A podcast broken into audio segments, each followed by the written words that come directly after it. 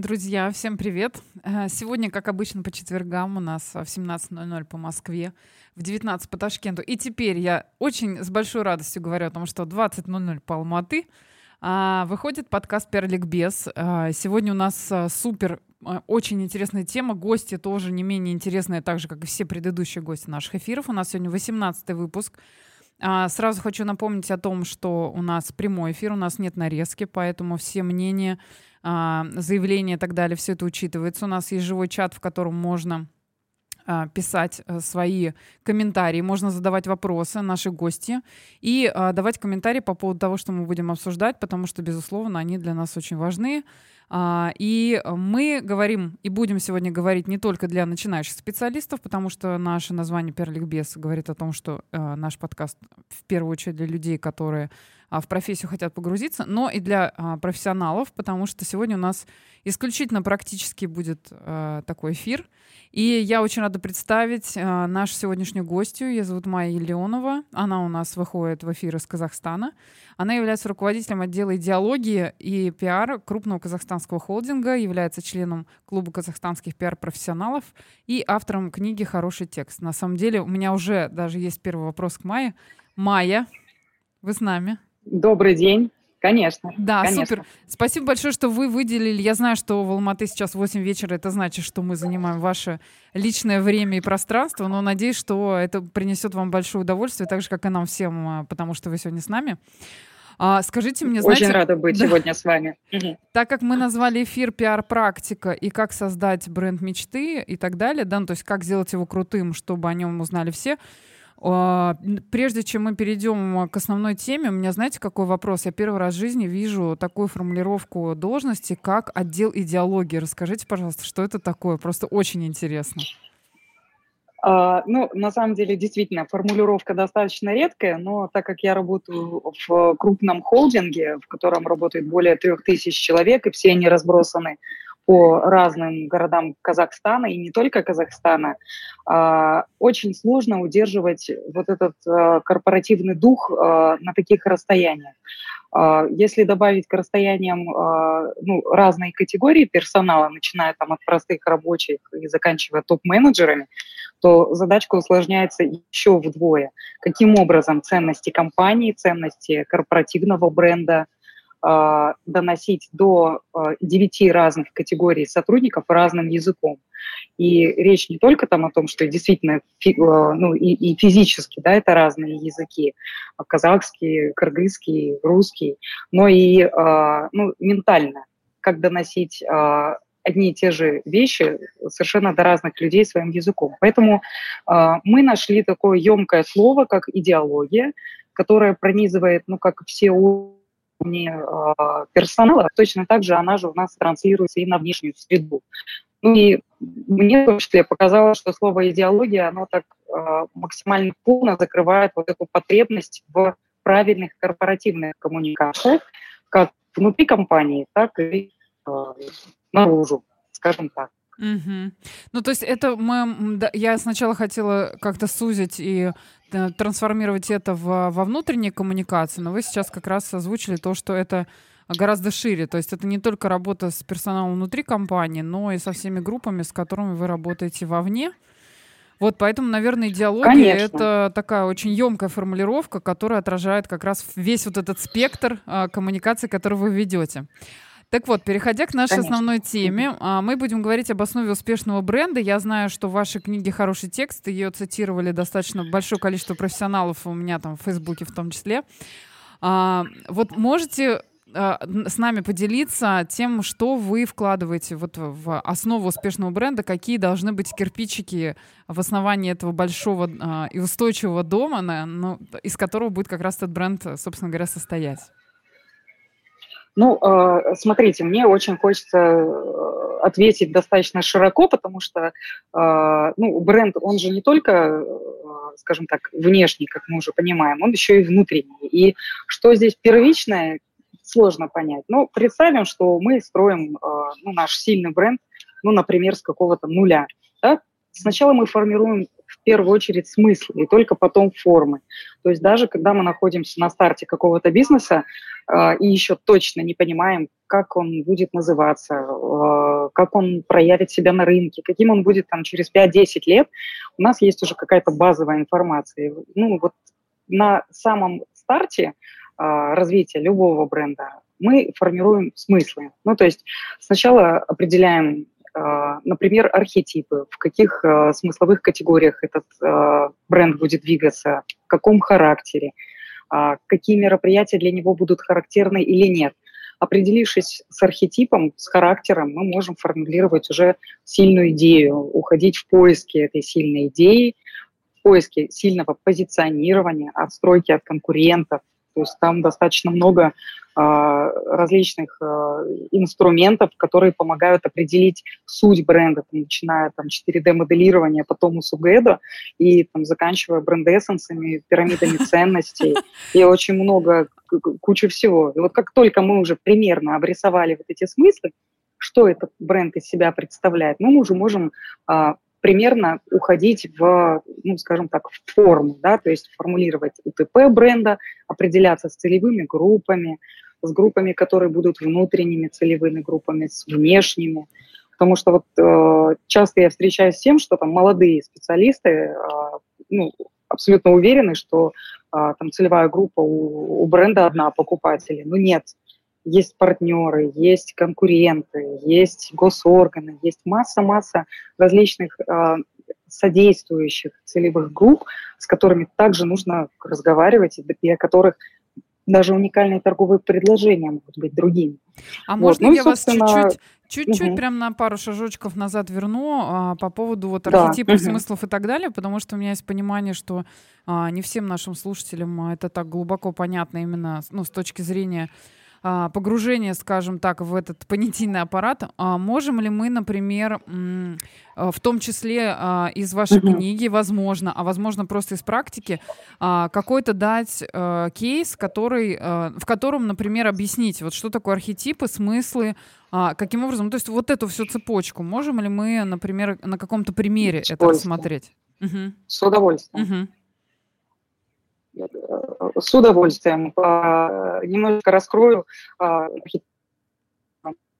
он появился из психологии. А, Еще очень-очень достаточно давно психолог Юнг создал теорию архетипов, так называемых характеров, типичных для ну, больших групп людей. Менялось именно к людей.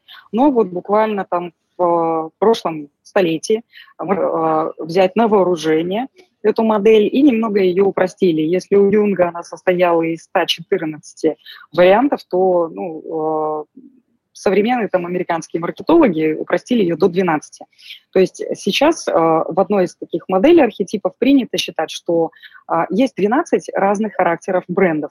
Ну, например, почему какие-то бренды позволяют себе а, э, очень там легкий тон общения, шутки, э, смех, даже подшучивание над конкурентами, да, например, там вот все известные э, рекламные кампании там бренда Теле2. Почему у них ну, персонаж бренда рыжий парень, который подшучивает над другими э, крупными э, телекоммуникационными операторами? А, потому что этот бренд играет в архетипе шут, а может быть он играет в архетипе бунтарь. Почему, например, а, люксовые бренды очень часто давят на эго и говорят «полюби себя», а, дай а, возможность проявить себя, посмотри, как ты сверкаешь. Они давят на эго. Скорее всего, эти архетипы двигаются там, в, эти бренды двигаются в архетипе любовник. Практически вся сфера гостеприимства и ну, FMCG – это заботливые бренды, которые говорят в своей рекламе о том, что мы позаботимся о вашем доме, мы сделаем ваш перелет максимально комфортным. И вы слышите, да, что эта забота а, проявляется через максимум коммуникации, начиная от того, что у этой авиакомпании кресло будет супер мягкое, и, может быть, вам дадут какой-то уютный плед в полет, а, ну и заканчивая тем, что вы читаете в рекламе. И а, понимая четко, какой архетип э, характерен для поведения вашего бренда, вы точно понимаете, э, ну, как строить э, как строить э, рекламные кампании, а, что изображать на визуалах, какие ролики делать. То есть э, вы сразу же можете четко отстроиться ну, в категорию «я это буду делать, а я это не буду делать». А, Еще из примеров, там, ну, например, там архетип бунтарь – это мотоциклы Харли Дэвисон. Это архетип, который в сути своей разрушает устой, разрушает привычное, бросает вызов традиционным ценностям. И а, возвращаясь к систематизации, 12 архетипов называются ну, там, 12 узнаваемыми словами и определя... А, обладают там, определенным набором а, метрик, по которым вы точно узнаете, что ваш бренд – это именно заботливый, а не бунтарь дядька с бородой. Угу. Какой-нибудь, с татуировкой. Вот. Ну вот э, краткая, скажем, сводка по архетипам. Краткий И очень много, угу. да, очень много сейчас и э, крупных, и небольших брендов э, стараются определить, как же быть, чтобы их коммуникации были более точечными, более слаженными. И, ну, и у них получается. Поэтому если вот с этим, ну, да, будет проще. Ага. А вот возвращаясь к тому, а, к основам успешного бренда, да, та тема основная, которую мы сегодня обозначили, а, на какие инструменты нужно опираться, например, тому же начинающему специалисту или, например, а, основателю бизнеса, у которого вот есть идея, но он еще вот этот архетип не нащупал? Каким образом, вот э, какими инструментами ему лучше пользоваться для того, чтобы все-таки правильно определить этот tone of voice, да, и правильно дальше выстраивать коммуникацию со своими э, целевыми аудиториями? Как их определить? Это следующий пласт работ, да? Но вот именно э, наш, на, какими инструментами ему лучше пользоваться? Вот что вы, например, советуете от себя из своей практики? Ну, ну, из своей практики есть э, замечательные книги, посвященные архетипированию. Мне очень нравится книга «Герой-бунтарь». А, Ее можно там загуглить, скачать в открытом доступе. А, и книги об этом есть а, и глава, и ссылка на книгу «Герой Бунтарь». В интернете очень много тестов, например, там определить архетип свой личный или архетип своего бренда. То есть даже на уровне каких-то ощущенческих вещей можно состроить гипотезу, что, например, я бы хотела, чтобы мой бренд, он весь такой не агрессивный, такой творческий, а, он такой вовлекающий, а, свериться с, ну, с всего 12, а, и, и даже на уровне ощущений построить там несколько гипотез. Наверное, я архетип творец, или, может быть, я заботливый, или, может быть, я архетип который будет умничать во время эфира. Угу. Ну, то есть, в любом случае, вот я, кстати, это был мой следующий вопрос по поводу рекомендации какой-то литературы, возможно, в которую стоит погрузиться и поближе познакомиться внутри вот с характеристиками каждого из этих архетипов для того, чтобы понять, какой из них ближе, потому что в любом случае мы, у нас тоже были эфиры, да, и по поводу эмоционального интеллекта, у нас у каждого uh-huh. есть вот этот инструментарий внутри, с которым мы можем uh-huh. каким-то образом соотноситься, тоже откликается это или не откликается. И учитывая то, что да. все равно мы анализируем конкурентов, мы смотрим, как, как что у них успешно. И, например, ну, про Теле2, который упоминалось, да, а, тоже это вариант того, как отстроиться от, от трех гигантов, которые уже были на рынке, да, ну, например, на московском рынке Теле2 достаточно ярко выходила, потому что а, в тот uh-huh. момент тоже были уже три вот этих гиганта, которые между собой делили рынок, и нужно было каким-то образом произвести такое в первое впечатление, чтобы оно осталось незабываемым, и чтобы люди начали к этому бренду присматриваться и принимать решение о, переходе, да, о том, что все-таки это ежедневная а, рутинная вещь, которой все пользуются, которая относится да, к мобильной связи, и а, тут а, не хочется разочаровываться, да, то есть ты при, приверженец одного да бренда, даже... ты хоть не, должен точно вот определиться, что да, тебе вот этот бренд новый подходит. Угу. Да, да, все верно. Очень часто бывает, что в момент роста бренда, да, когда он там естественным образом взрослеет, происходит смена архетипа. Например, там бренд всю жизнь был славным малым, он такой весь рубаха-парень, везде свой, его товар есть в каждом магазине, и весь такой хороший. Вдруг вот, ну, он там со сообразно там, естественному циклу э, старения продукта вырос, очень многие бренды берут и в этот момент переключают архетип. Например, они становятся экспертными или там э, становятся, там, выходят в архетипы, в архетипы там, э, правителя или мудреца. И точно так же начинают перестраивать коммуникации, как внутри, так и снаружи. И э, архетип это не что-то, что, ну, с чем бренд рождается и умирает. Очень редко, на самом деле, так. Э, это гибкий и очень живой процесс, поэтому, ну, если вы чувствуете, что, например, на старте где-то э, не сразу угадали с архетипом, ну, всегда можно что-то подшлифовать. Угу. А знаете, как у меня вопрос созрел сейчас? Вот есть, есть ли, например, если мы будем рассматривать такие локальные особенности, есть ли какие-то архетипы, которые, например, на территории Казахстана а, точно, например, не зайдут? Так же, как мы, например, обсуждали с Олесей Колесниченко прошлом, на прошлом эфире, о том, какие э, типы коммуникации и вообще какие подходы точно в Центральной Азии не будут востребованы, более того, вызовут, наоборот, не волну хайпа, а волну там, да, жесткого негатива, и с людьми так, в принципе, ну, нельзя поступать на этой территории. Вот если какие-то, например, в рамках рассуждений про архетипы а, на территории Казахстана, те, которые вот точно нет. Или есть, например, любимчики, которые точно выстреливают и наиболее популярны, и наиболее близки, скажем так, ментальности а, людей, которые проживают на этой территории. А, вы знаете, вот э, на первую часть вашего вопроса отвечу. Э, наверное, такого нет. Просто, просто потому что, ну, как и люди, так и бренды, ну, могут просто обладать вот этим характером.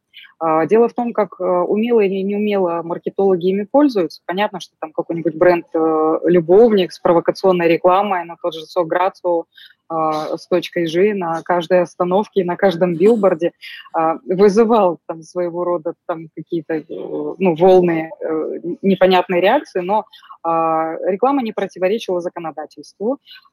Ну, свой, там, свою дозу хайпа она, конечно, свое время взяла, но даже, даже вот такой вот, скажем так, провокационный бренд в архетипе любовник, ну, в принципе, ничего страшного не вызвал. По поводу любимчиков, я думаю, что среди казахстанских брендов любимчики все-таки это бренды архетипов правителей. И достаточно много брендов шутов. Например, очень много брендов, которые шутов и славных малых. А, практически весь масс-маркет строит свои рекламные коммуникации на такой дружелюбной, гостеприимной, а, приветливой ноте. И ну, это, это явно или славный малый, или шут. Как только в рекламе добавляется там, юмор, ну все, это точно бренд шутник, и жди от него очень веселых креативов, там, что в наружке, что в диджитале там, или на телевидении. Почему я говорю о брендах-правителях? Э, ну, вот таких э, тоже очень заметных. Ну, потому что, наверное, в Казахстане э, любят показывать свои, ну, вот эту вот гордость, превосходство, патриотизм через именно такие атрибуты именно правителя. Бренды правителя отличаются тем, что они стараются показать свое доминирование на рынке. Эти бренды в рекламе говорят, мы номер один, мы самые первые, мы самые лучшие, нам больше всего доверяют. И э, подавляющее большинство банков ведут себя так. Возможно, поэтому э, банк э, Каспий банк в Казахстане обстроился в другом архетипе. И ну, сейчас они в таком более дружелюбном и приветливом. Строительные компании двигаются в архетипе правителей потому что э, они оперируют э, терминологией роста, э, объемов там, продаж и хвастаются своими такими же премиальными клиентами. То есть я так думаю, что вот любимчики у нас такие, каких-то архетипов изгоев нет. Угу. Но мне на самом деле так было интересно, какой будет любимчик, и так достаточно неожиданно интересный взгляд на вот это позиционирование. Во-первых, я точно могу сказать, что я обязательно прочитаю то, что вы порекомендовали эту литературу, потому что А, мне всегда очень было интересно вот эта стыковка коммуникации, психологии и маркетинга, и как это все переплетается между собой, опять же, как формируется идеология, и каким образом она транслируется в разные смыслы. И вот вы прям все больше и больше погружаете, знаете, как э, так, в такой интересный сериал, в котором сейчас я и задам следующий вопрос и думаю, так, что вы там мне еще нового расскажете? И насколько это нас погрузит еще, еще вот в эту тему. Но э, с архетипами классно. Я на самом деле сразу начала думать э, по поводу Узбекистана, и э, интересно посмотреть тоже, пос как-то соотнести вот этот взгляд на ситуацию со своим опытом. Но а, все-таки хотелось перейти к практике, которая была озвучена и в книге в том числе, потому что мы сегодня занимаемся в том числе промо книги «Хороший текст», все читаем. Вот.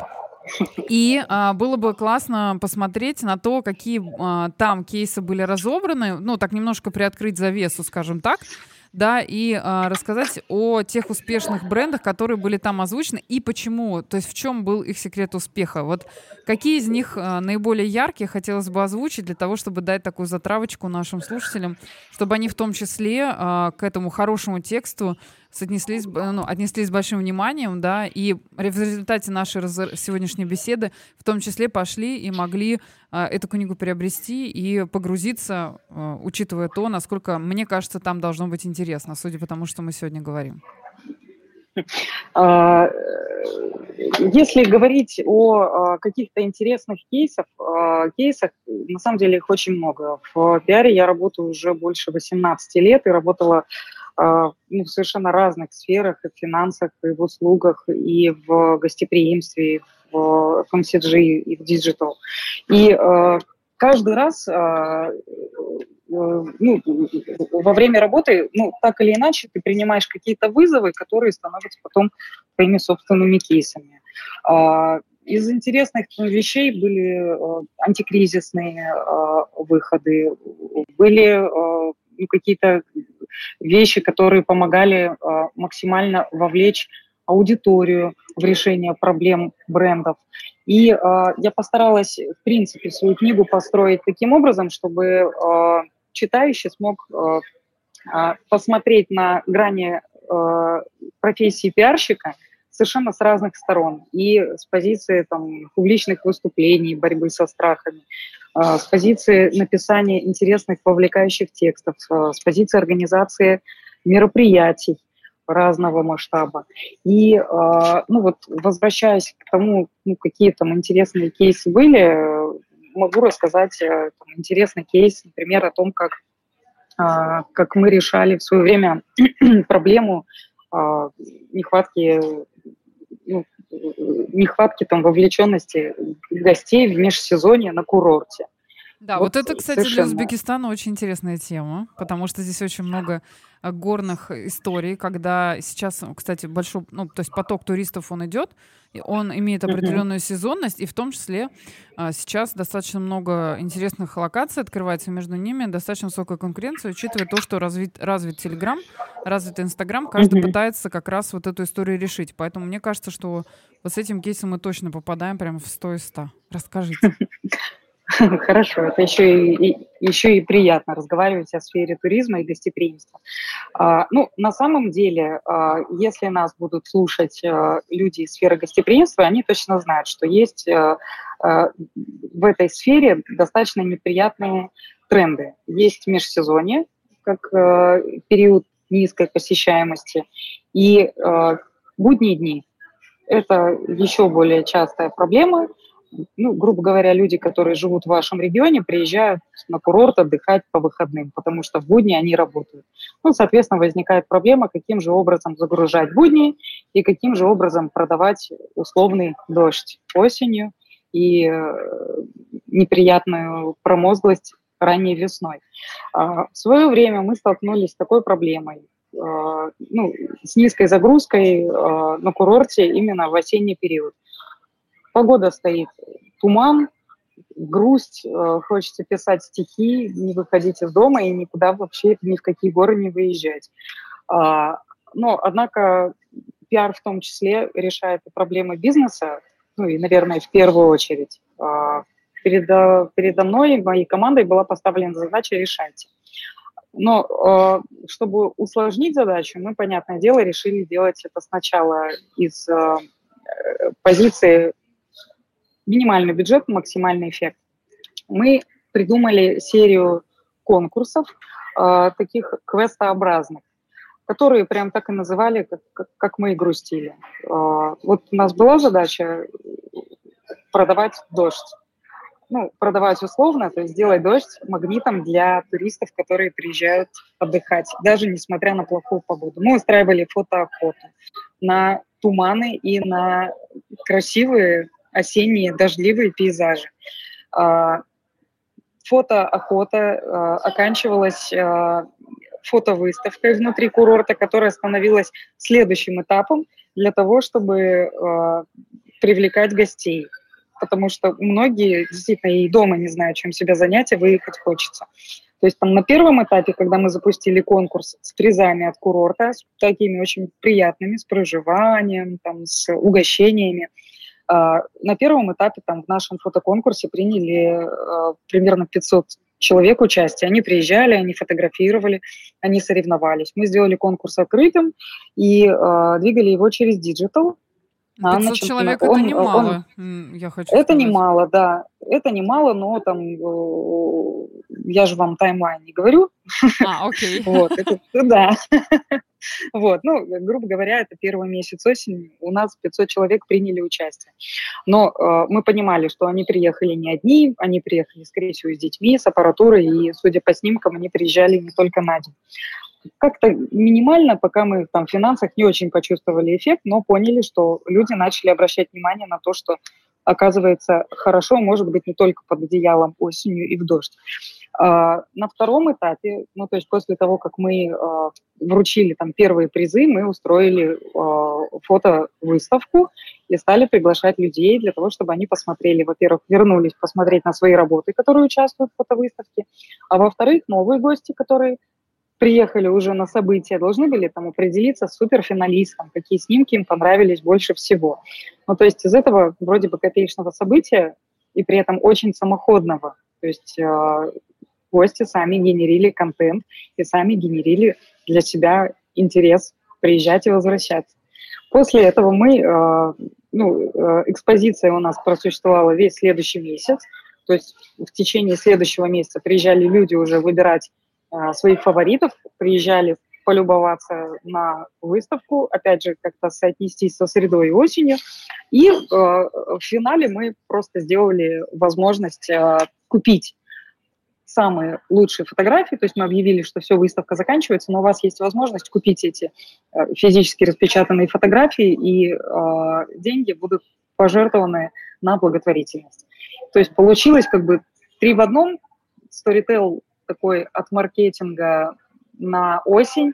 И это получилось очень красиво, очень вовлекающе и э, очень душевно. И э, нам это не стоило практически ничего, но то, что мы осчастливили огромное количество людей и создали отличный медийный след, э, и сарафанное радио заработало, и благодарности мы от гостей получали. Ну, это мы смогли измерить и увидеть. Угу. Вот, а поэтому, вопрос, вопрос ну, вот у меня такой, фотографии они покупали, получается, это как аукцион был или кто как проявился? Ну, то есть какая э, механика За донаты. Была? Просто за, за угу. донаты. Кто сколько, кто во сколько оценивает. Мы официально сказали, что вы покупаете картины, можете э, оставлять деньги, сколько считаете нужным они все в любом случае пойдут э, на благотворительность. Естественно, мы потом отчитывались об этом. Угу. У меня единственный остался вопрос, как всегда, как это называется, а, долгие годы практики всегда у меня возвращают к юридическим моментам а, по поводу авторских прав. Вот как вы с этим отработали, потому что все-таки фото, это получается, есть автор фотографии, он, по идее, должен вам передать авторские права. Я правильно понимаю, что вы в любом случае с этим человеком какие-то, ну, оформляли каким-то образом это юридически? Нет, мы просто на старте предупреждали, у нас uh-huh. мощный юридический департамент, который нам подсказал с формулировками. Ну и в связи с тем, что цифровые исходники фотографий мы не продавали, uh-huh. мы продавали только э, отпечатки, снимки, ну то есть как бы копии, э, ну никаких проблем там, с авторскими правами у нас не возникало, потому что мы э, на старте этот вопрос проработали. Да, вот я, я почему все время делаю на этом акцент, потому что мои коллеги текущие, с которыми я работаю в Узбекистане, они все время почему-то игнорируют эту сторону вопроса, хотя я прекрасно понимаю, что, например, в российском законодательстве достаточно жесткая история, связанная с авторскими правами, особенно с фотоконтентом, и особенно mm-hmm. с фотоконтентом, на котором изображены какие-либо люди. И, к сожалению, mm-hmm. раз уж у нас название да, пиар-ликбез, мы тут практически разбираем кейсы успешных брендов, то а, хочу mm-hmm. сказать о том, что вообще использование а, а, различных изображений, оно влечет за собой а, разные а, правовые коллизии, которые могут привести к достаточно высоким финансовым издержкам.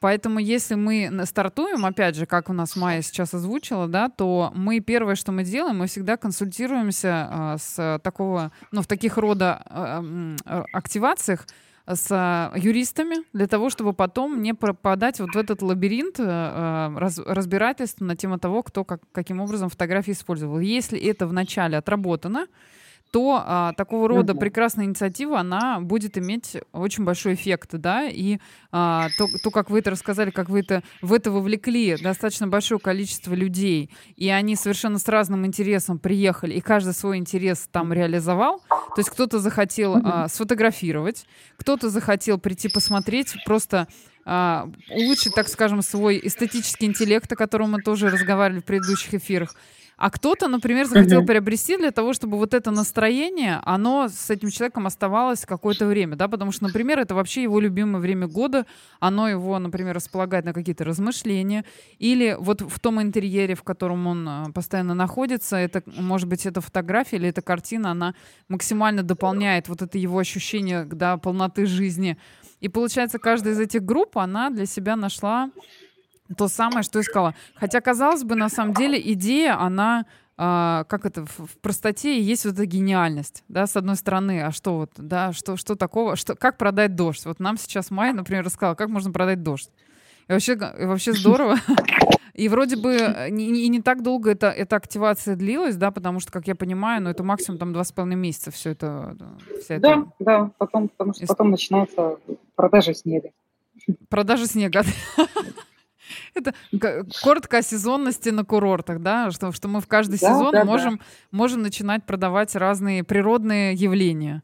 Сначала дождь, потом Все снег, верно. потом солнце. И, в принципе, это как раз о том, что не нужно а, находиться как бы в таком поражении от панической атаки. Нужно просто сесть, немножко поштормить, а, собрать близких по духу людей, которые смогут вот такую активацию совершенно с разной стороны реализовать. Потому что это же не только идея, это и люди, которые за этой идеей стояли, и которые вот это все проработали от начала до конца. Потому что, опять же, человек даже, который приехал фотографировать в локацию, он же тоже должен иметь определенную навигацию, чтобы он до вот этого результата дошел, правильно? То есть ему тоже могут конечно, даваться какие-то рекомендации, подсказки, какие-то ракурсы, классные места. И это может знать только человек, который, например, на этом курорте работает. И это опять же о том, а, что этот человек, он должен эту идеологию разделять, да, о которой мы вначале говорили, и который будет ее транслировать. И переходя от этого кейса к а, вопросу, который мне хотелось бы задать по поводу успешного бренда, если, например, какой-то кейс, возможно, что это в, в этом холдинге, в котором вы сейчас работаете, да, каким образом а, этот успешный бренд в том числе выстраивается внутри, потому что мы сейчас поговорили о кейсе, который был реализован а, для внешних пользователей, да. Если, например, какие-то практические примеры, инструменты, как это работает внутри компании, э, что можно, например, сделать, какую-то активацию для того, чтобы вовлечь людей, и они потом, опять же, эту идеологию могли транслировать вовне. Вот в вашем холдинге наверняка тоже что-то такое интересное есть. Ну, вот смотрите, на вскидку то, что э, вспоминается из, э, очень яркого и приятного. Передо мной, как перед пиарщиком, в прошлом году стояла задача, вы не поверите, э, собрать урожай. А, холдинг большой, то есть а, у нас есть не только курорт, но и огромные там производственные мощности. Мы вообще-то выпускаем там строительно-отделочные материалы. И а, мои коллеги с курорта говорят, а у нас сады яблоневые пропадают. Май, придумай, что сделать. Я собрала команду, ну, свою команду людей, которые там не, не обременены какими-то узами стандартного мышления. Мы стали придумывать, что же можно делать и почему этим должен заниматься отдел идеологии и пиар. А, в компании одной из ценностей является чувство плеча, поддержки и не только внутри коллектива, но и ну, как бы снаружи. И вот ну, как бы очень много социальных, благотворительных проектов, которые ну, мы так или иначе реализуем. Мы подумали, что ну, собрать яблоки с 5 гектар садов – это непосильная задача даже там, для трех пиарщиков. Поэтому мы решили сделать из этого небольшой тимбилдинг для тех из наших сотрудников, которые работают не на курорте, которые работают на заводах. А, мы выбрали день, мы устроили тимбилд формат с элементом соревнований. Кто там больше всего, кто быстрее всего, кто активнее всего и кто красивее всего соберет урожай там яблок и груш. Мы собрали 15 тонн это очень много. Это три грузовика а, самых лучших горных яблок. А, для тех, кто, ну, наверное, наверное, все слышали, что Алмата – это ну, еще с советских времен яблочный город. У нас название города содержит в себе слово «яблоко». А, ну, собственно, в формате тимбилдинга мы а, силами радостных сотрудников собрали 15 тонн яблок. Что мы с ними сделали? А, часть урожая сотрудники могли взять с собой причем а, столько, сколько могут унести. А, самые, ну, скажем так, такого нетоварного вида яблоки мы засушили, отдали нашему конному центру, чтобы этими яблоками всю зиму кормили животных на курорте, наших лошадей и пони. Самые красивые яблоки мы оставили на курорте и дарили их гостям курорта в честь Дня города и говорили, что это небольшой комплимент. И у нас осталось ну, еще просто практически полтора грузовика э, яблок, которые ну, такого среднего вида мы подарили э, оставшиеся яблоки городскому зоопарку. И в итоге э, ну, проблема, которая вначале стояла там передо мной, пиарщик должен собирать яблоки, которая там сначала меня возмущала, вызывала сопротивление. И делать это красиво еще попрошу заметить, чтобы, чтобы да. инфоповод был красивый. О чем и речь? Об этом инфоповоде написал там зоопарк там, с э, ну, несколько сотни тысячной аудиторией. Там реально очень нас люди любят там алматинцы наш зоопарк. Э, об этом говорили сотрудники. Меня просили те, кто не попал на сбор урожая, записать их на будущий год. Через месяц мы снова будем это делать уже в этом году. Ну, то есть вроде как странная задача, и, ну, там, будь я моложе на 10 лет, я бы сказала, нет, я не хочу этим заниматься, я же пиарщик, а не, а не что это, не агроном. А в итоге а, закрылась задача А, командообразования, а, Б, а, инфоповод для внутренней аудитории, демонстрация того, что мы настоящая команда, мы не боимся там, тяжелого командного труда, мы там готовы в любой момент сады спасти, это же еще как экологично. Да? А, закрылась задача внешнего инфоповода, привязанного к крупному, да, День города. День города у нас празднуется практически две недели обычно. Ну, то есть очень много брендов ко дню города какие-то э, свои активности подвязывают. А, мы привязались там, к крупной активности День города. Мы сделали социальную акцию с эхом а, в медиа подарок э, зоопарку. Ну, то есть там мы еще очень много контента поснимали с животными, нас пустили прямо в, естественно, в нашем мерче, а, там, в фирменных куртках с этими яблоками в клетке к животным, к некусачим. Ну, то есть получилось очень-очень много дополнительных э, пиар-эффектов э, от одного события. Да, которые а, на самом деле на поверхности, посмотреть... на поверхности не лежали, да, в отличие от 15 тонн, которые вы собрали. А, Конечно, я, я хочу да. добавить, что для себя я увидела, что здесь еще очень такой интересный командообразующий эффект, в том числе э, в том, что, ну, например, в моей практике такая же была история там в компании РЖД, она не была такой, конечно, эффектной в плане визуала, но э, тоже я когда туда пришла э, и работала в Центре внутренней политики и корпоративной культуры, у меня был достаточно большой проект, который назывался «Центр адаптации молодого специалиста ОРЖД». В каждый год э, в компанию приходит больше миллиона человек, которые работают совершенно в разных департаментах, начиная от там монтера пути и заканчивая бухгалтером.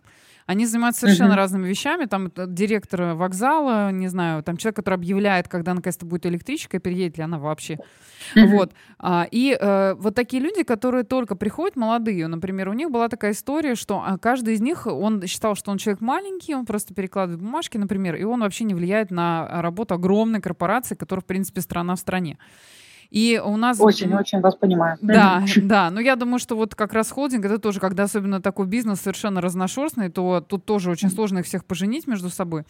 И получалось, что мы разработали э, бизнес-игру, в которой как раз был э, прямо на столе, в на, ну, не в натуральную величину, конечно, а была железная дорога, в которой были вокзалы, были пути узловые, были контейнеры и все остальное. То есть полностью была имитация того, как железная дорога работает. Потому что, благо, в России uh-huh. там больше 15 железных дорог, каждая из них это, э, с одной стороны, автономная история, с другой стороны, они все между собой все равно пересекаются, потому что транспортные узлы, они взаимодействуют. И а, как раз вот э, люди делились на группы, и каждый из них а, имитировал, то есть он мог на себя примерить роль, там, начиная от а, человека, который ведет а, поезд, да, машинист поезда, до начальника вокзала, который разрешает или не разрешает там этому поезду, например, в этот момент прийти, а поезда ходят по расписанию, да, это не самолет, который задержали, и он как бы стоит себе на приколе. Тут как бы расписание, опоздал, и все. Дальше весь график сбивается, это издержки компании и так далее. В общем, они все это пощупали, пробовали, и в конце, конечно, была рефлексия, все делились, кому что понравилось, что сработало и что не сработало. Это, конечно, имело просто невероятный вдохновляющий эффект, потому что человек в этот момент ощущал себя частью вот этой огромной машины, и в том числе вдохновлялся тем, какой он вклад в это вносит и а, как он может на это повлиять. То есть это прям ручками можно было пощупать, но в э, экологичной обстановке. То есть никогда это реальный поезд мчится там 200 км в час, и мы не понимаем, что с ним делать. Вот. И в этой ситуации я заметила тоже для себя м, такое, что люди, которые работают на заводе, наверняка они, конечно, не очень глубоко погружены в то, каким образом функционирует курорт, потому что это совершенно две разных а, ну, как бы два разных бизнеса, пусть они будут и в одном холдинге. И вот благодаря тому, что они, например, погрузились, собирали эти яблоки, вроде бы, казалось бы, опять же, а, достаточно а, со стороны кажется простая механика, потому что люди некоторые лю- любят говорить о том, что пиарщики это просто те, которые хоть все время разговаривают и, больше да, ничем да, не да. занимаются. А то, что за этим стоит разработка этой идеи, вовлечение такого огромного количества людей, которые просто, казалось бы, пособирали 15 тонн яблок, ну что ж там. Это я представляю, как их надо всех организовать, туда привести, чтобы они все это делали одновременно, каждый понимал правила, и потом еще оценивали лучших из лучших э, яблокособирателей, еще они там а, понимали, что все это честно, да, а не просто выиграла команда генерального директора. Вот. Конечно. Это, это все очень сложное, очень сложное, на самом деле, и очень высокопрофессиональный труд, который, опять же, если мы еще, я услышала правильно, что там команда была всего из трех человек изначально, да, на старте, а, каким ну, образом... Ну, и, ну, я понимаю, что там, конечно, участвовали еще другие люди, потому что технически это все равно нужно было как-то реализовать. Конечно. А, но к тому, что как все это распределить, как правильно это все расписать, как это а, как проектом да, управлять, это очень mm-hmm. такая история сложная. И опять же, mm-hmm. в основе успешного бренда, то, что мне хотелось сказать, и мы еще сегодня это не озвучили, в том числе а, лежит правильный подбор команды, которая а, вот эту идеологию транслирует, создает и, э, так скажем, ее распространяет на всю компанию, которая работает. Пусть она даже и небольшая, но мы понимаем, что если в коллективе, например, есть э, там Баба Яга против или вот этот архетип, э, который мы еще сегодня не озвучивали, э, который постоянно вносит эту, эту, эту токсичную атмосферу в коллектив, то а, как mm-hmm. раз это тоже один из критериев, который лежит в основе успешного бренда. И я думаю, что мы тут будем солидарны, да, то, что вот как раз, когда вы делали этот большой проект, когда вы придумали проект по продажу дождя, снега и всех сезонных явлений на вашем курорте, все равно в основе лежит как раз команда и вот этот м- так скажем, общий вайб, как мы говорили еще на предыдущих эфирах, людей, которые эти проекты реализуют, потому что без вот этой внутренней коммуникации общего вот этого состояния, настроения и плеча, как раз вот то, что вы озвучили, тоже, да, ценность в холдинге, это э, возможность поставить друг другу плечо. Вот это тоже э, лежит в основе успешного бренда. Правильно я все озвучила? Абсолютно. Да? Абсолютно согласна. За всеми э, сильными брендами стоят сильные команды. И подбор правильной команды. А, это, это просто иной раз это искусство. И вот мне бы хотелось обратить внимание на то, что, ну, я не знаю, наверное, как совет, а, потому что ну, я работала с разными командами, э, команды у меня по-разному приживались и не приживались, и я была частью других больших команд. И э, мне кажется, что э, самое главное, ну вот сейчас, наверное, больше к руководителям э, пиар-департаментов э, обращаюсь. Э, и самое главное, э, не бояться смотреть на свои слабости, потому что именно на слабостях становится понятно, кем команду усиливать. Э, я точно знаю, в каких вещах я проседаю, а в каких вещах я сильна. В моей команде есть люди, которые на голову выше меня в том, что я не люблю делать. И вот благодаря этому пазл команды складывается. Когда кто-то любит точность, дотошность и тотальный контроль, кто-то любит э, хозяйское отношение к делу, дай мне задачу и оставь меня, я просто сделаю, не нужен микроменеджмент. Кто-то любит э, полет фантазии и максимум творчества, и этого человека драйвит просто вот действительно быть э, в среде. Кому-то, и это большинство, нравится говорить «я это сделал». И вот в том э, кейсе с, со сбором урожая э, я была счастлива слышать, как от своей команды, э, от своих ребят вот эти слова «блин, мы сделали что-то крутое и заметное». Точно так же мне было очень приятно слышать э, эти слова мы это сделали от наших рабочих, от там, рядовых сотрудников, которые там яблоки собирали. И они ну, потом уже, когда ролики начали гонять с этими бегемотами, с яблоками во рту, ко мне рабочие подходили и говорили, мы это сделали, ну, бегемота накормили. Вот, ну, то есть э, вот это э, чувство сопричастности, э, ну, является ну, главным индикатором того, что команда сложилась, неважно, из трех человек или из двух сотен людей, которые в эту идею поверили.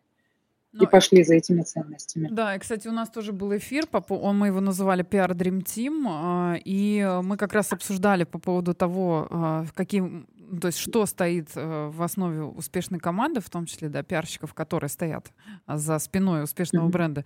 И а, тоже было озвучено то, что да, хорошо соблюдать вот этот баланс, то есть не работать в команде, когда э, дали задачу, отпустили, и дальше там люди сами, ну, ты думаешь, что люди сами как бы все разрулят и так далее, а как раз сочетать это а, с а, вот этим а, таким мягким управлением, когда человеку дается возможность самому решать, э, каким образом он решит задачу, да, но при этом он понимает, он может набирать на себя еще какой-то другой функционал, но он понимает, как, какую причастность он имеет к результату.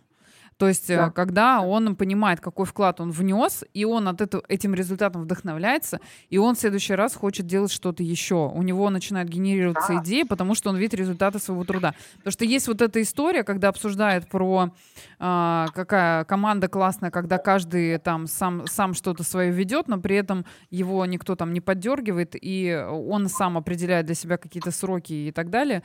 Но мы вот, например, тоже пришли к выводу того, что это должен быть очень разумный баланс. То есть, с одной стороны, отпускать, но с другой стороны, все равно вся эта система, она должна работать именно, э, потому что все равно наша главная цель работы в коммуникациях — это а, приносить пользу бизнесу, да, для того, чтобы он да. рос, развивался. И мы не просто про поговорить, а как раз эти результаты, они очень хорошо отражаются и на репутации э, всего бизнеса, да, если особенно, когда это огромный холдинг, в котором большое количество людей работает, и каждый из них, э, он, в принципе, а, такой очень желающий амбассадор. ему нужно просто дать эту лопату в руки, он дальше пойдет самокопать. Вот опять же, кто-то про бегемотов с яблоками будет обсуждать, а кто-то будет говорить о том, что какой я сделал крутой проект, потому что мы вот это просто сели там где-то за кофе придумали, а потом посмотрите, во что это вообще вылилось. И как мы, а, не знаю, там хайпанули на дне города в хорошем смысле, да, потому что про нас все говорили, какие мы классные. И мы хорошее дело сделали благотворительное,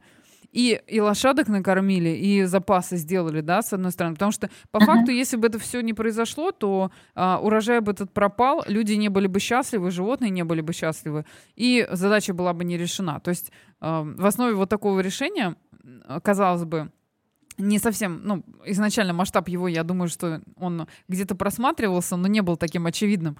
А, а за ним потом mm-hmm. оказался такой, такой запуск, который, а, ну, произвел такой большой эффект. Да, я уверена, что раз тем более уже люди хотят и в следующем году тоже возвращаться и яблоки mm-hmm. собирать, вот это, мне кажется, вообще прям еще такая вишенка на торте, да, когда уже с- сама инициатива, она стала, как, как говорят, как сделать успешную конференцию, да, так, чтобы, или там конкурс провести, чтобы он стал ежегодным. Вот чтобы он каждый год да? проходил, значит, ты все правильно сделал, ты молодец, и ты людей зажег. То есть ты, ты им как вот олимпийский огонь это все передал, они дальше уже сами готовы его нести, потому что им, в принципе, уже это в удовольствие.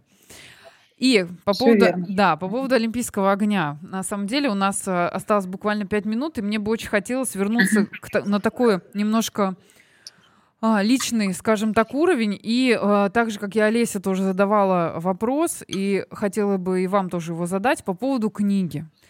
Вот учитывая uh-huh. то, э, что мы слышим, какие реализуются масштабные, крутые, классные проекты, разноплановые и разный совершенно опыт в разных сферах, каким образом вообще пришла эта мысль написать книгу, что лежало в ее основе, сколько времени это заняло и э, почему вот именно такой формат был выбран? А, расскажу э, честно и все как было. А, в какой-то момент э, количество информации во мне практической стало а, больше, чем меня. Мне захотелось ею делиться. Я начала вести свой блог и ну, подобрала там в какой-то момент определилась со стилистикой и ну, вообще там, с чувствительностью аудитории. Стала просто писать о том, какие э, ошибки я допускала, э, какие победы я э, ну, подмечала, какие интересные выводы я делала в течение своей работы. Старалась сделать контент таким, чтобы ну, он и вовлекал своей правдивостью, потому что все, о чем я пишу, это мой личный опыт, и был практически полезен. Я сделала для себя правило, что каждый, ну, каждая глава станет и веселой по стилю и э, приятной по настроению и обязательно полезной. В какой-то момент, э, ну, наверное, где-то спустя год, э, мои подписчики стали писать, и знакомые, и незнакомые, стали говорить, Майя, сделайте, пожалуйста, из этого учебник, пожалуйста, сделайте из этого книгу. Было бы удобно держать вот это все ну, как-то в руках в одном месте. Я человек скромный, и ну, и в моей книге об этом тоже сказано, что начинала я пиарщиком, социофобом, с огромным страхом публичных выступлений, общения, с множеством профессиональных комплексов, начиная там от комплекса самозванца и там, заканчивая просто обычными человеческими страхами. А, долго не решалась. Но потом в какой-то момент я подумала, а почему нет?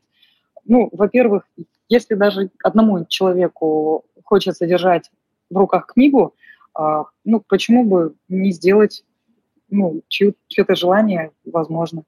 А, но так как это был не один человек, а примерно ну, 50, кто мне говорили после каждого нового поста, пожалуйста, когда книга, я стою в очереди за твоей несуществующей книгой, я подумала, ладно, сделаю. Ну, то есть фактически меня к выпуску книги подтолкнули а, читатели моего блога. А, после первой волны, которая там закончилась за 66 часов, у меня раскупили весь первый тираж, я поняла, что нужно двигаться дальше, что э, самозванца можно оставить где-то немножечко позади, э, ну и выходить на уже более профессиональный уровень. Э, заказала нормальный большой тираж, которого теперь хватает всем. Э, меня с радостью приняли в книжных магазинах казахстанских, в крупных сетях, поэтому ну, оказалось, что ну, Видимо, я что-то делаю правильно, раз это кому-то нужно, раз это кого-то заряжает и помогает профессионально зажигаться. Угу. А где блог почитать? А, в моем инстаграм, а, ну, вот, вот как-то так, ну и там плюс-минус а, подкаст. В принципе, все ссылки есть а, в моем инстапрофиле, а, ну и на моем сайте leonova.kz. Угу, угу. Я просто к чему? К тому, чтобы сфокусировать, куда быстрее бежать. Потому что блог можем, мы можем искать в разных местах, но теперь понятно, что мы все стремимся в Инстаграм, который мы, кстати, отмечали обязательно в нашем профиле угу. тоже еще раз отметим, что можно туда пойти И обязательно под эфиром на, на платформе тоже все это обозначим, а, чтобы можно было этот путь сократить, потому что, мне кажется, мы сегодня столько озвучили интересных и живых историй. И, в принципе, идея подкаста а, под пиар ликбез как раз и была в том, чтобы а, мы встречались с людьми, которые действительно занимаются в профессии, которую любят, и а, для которых мы и как раз озвучивать вот эти а, кейсы не то, что мы вот, вы знаете, мы там под NDA, поэтому мы вот это не расскажем, мы вот это не расскажем. У нас на самом деле были позитивные истории и достаточно такие жесткие, особенно вот у нас был эфир про международные бренды и про то, что происходило в России последние два года. Вот, и мы обсуждали, да, про то, что бывает не всегда, когда гладят по голове, и иногда и не только тебя, да, эта ситуация касается, и как очень, очень тонкие настройки делать для того, чтобы следить за своим брендом, делать это 24 на 7, и достаточно длительное время и пребывать в, жест, в жестком стрессе. Вот, сегодня мы на самом деле, мне кажется, у нас такой получился очень солнечный эфир, потому что я, это не только потому, что жара вернулась с Ташкента, сегодня опять было совершенно адово на улице, но, но и потому, что э, все эти рассказанные истории, они, э, мне кажется, содержат достаточно большую большой кусочек э, души, которая в них вложена. Потому что, опять же, вот и история про книгу, она это подтвердила, о том, что если человек на самом деле любит свою работу, и он а, любит то, что он делает, у него любая задача, и она не воспринимается как вызов, да, или там какой, как-то негативно вызывает сопротивление. Она вызывает ощущение того, что это а, какая-то новая история, которая может в моей жизни произойти. И мы, когда обсуждали разные там компетенции пиарщика, что свойственно характеру человека, вот тоже было озвучено, да, по поводу социофобии. Я абсолютно вот в этой же истории по поводу э, синдрома самозванца. И вообще я хочу жить на необитаемом острове, желательно омываемым океаном, и там, чтобы был там один только мой дом.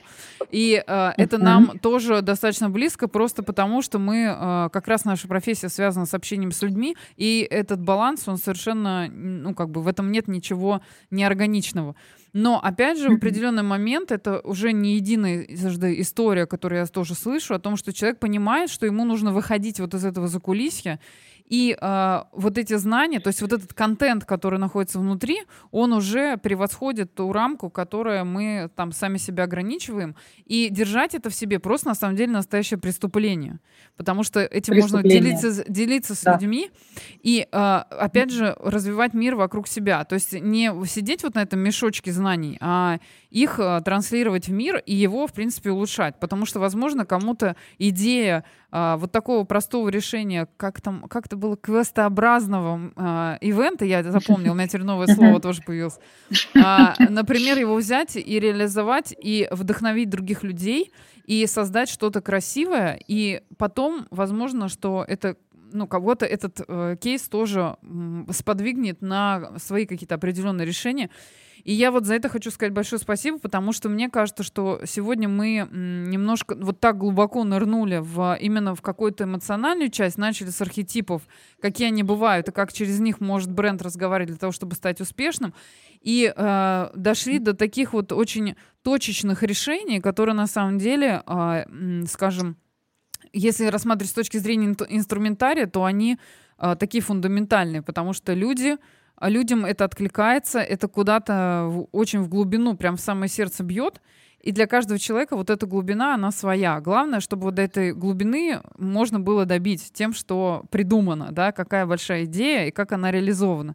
Поэтому я, на самом деле, хотела сказать, во-первых, большое спасибо за вот этот час, который сегодня у нас произошел, потому что мне кажется, что мы э, немножко по-другому развернули тот ракурс, который у нас был в предыдущих эфирах, и он стал более таким э, солнечным, теплым, интересным. И я очень надеюсь, что как раз все, кто нас слушает и будет читать книгу «Хороший текст», они а, еще больше наполнятся вот этой информацией, будут читать блог Майи и в него, а, из него черпать достаточно много знаний. И чем бы мне хотелось завершить, чтобы эта нота стала еще более позитивной, а, какое-то напутствие да, для тех, кто начинает работать в профессии, для тех, кто работает давно и понимает, что тоже, например, дошел до вот этого порога, когда уже люди просят, надо делать и э, совершать какие-то следующие шаги.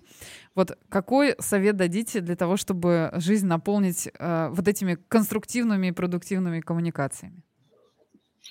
А, наверное, совет простой. А, будьте открыты ко всему, что дает нам жизнь, что дает нам а, ну, наше окружение, события, которые происходят. Не всегда можно однозначно понять, хорошее это событие или плохое, хорошая ситуация, кризисная возникла, или же это ситуация, которая ну, даст нам массу возможностей. Вызов ли это или э, ну, какая-то опасность, зависит только от нас. И ну, мне хочется пожелать э, вот этой вот открытой э, позиции э, именно в восприятии мира. Чувствуйте, э, следите за тем, какие знаки и какие возможности дарит вам Вселенная каждый день. И, возможно, в чем-то скромном вопросе, а когда ты начнешь делиться тем, что знаешь, ну, окажется, что это начало какого-то нового, большого, интересного профессионального пути. Не бойтесь, мечтайте, фантазируйте и делайте чудеса своими руками. Ой, спасибо большое. Мне и кажется, пусть о них говорят. Да, мне кажется, что у нас вот э, все эфиры с э, гостями из Казахстана, я вот понимаю, что такие энергичные люди, и они еще все вместе тусуются. Нам вот нужно узбекское комьюнити тоже раскачивать, потому что все, что рассказывают, каждый такой вот прям с, с огоньком и с каким-то вот, э, говорю, с такой жаждой жизни и с таким удовольствием, с такой гордостью за то, что он делает. И э, мне кажется, что будет очень классно, если будет вот это взаимодействие между двумя э, странами для того, чтобы вот этот, эту энергетику и вот эти подходы, да, такие не сдаваться, да, идти дальше, чтобы их здесь а, воплощать. Я очень надеюсь, что а, наш подкаст тоже будет в этом полезен, потому что у нас достаточно большая а, аудитория на территории Узбекистана, нас слушают, и я очень надеюсь, что то, что мы сегодня рассказали, оно будет полезным. А мой совет — читайте книгу «Хороший текст», блог Майи, и я очень надеюсь, что мы еще найдем хороший повод для того, чтобы вернуться ее еще раз к нам пригласить, потому что она занятой человек, я знаю, что ее под, приглашают подкасты, поэтому, но мы, если что, еще раз тоже к этому вопросу вернемся. я всем желаю хорошего настроения. И до следующего четверга у нас уже есть очень крутой гость. И я очень надеюсь, что тоже будет не менее интересно, чем было сегодня. Все, всем желаю хорошего вечера. Пока-пока.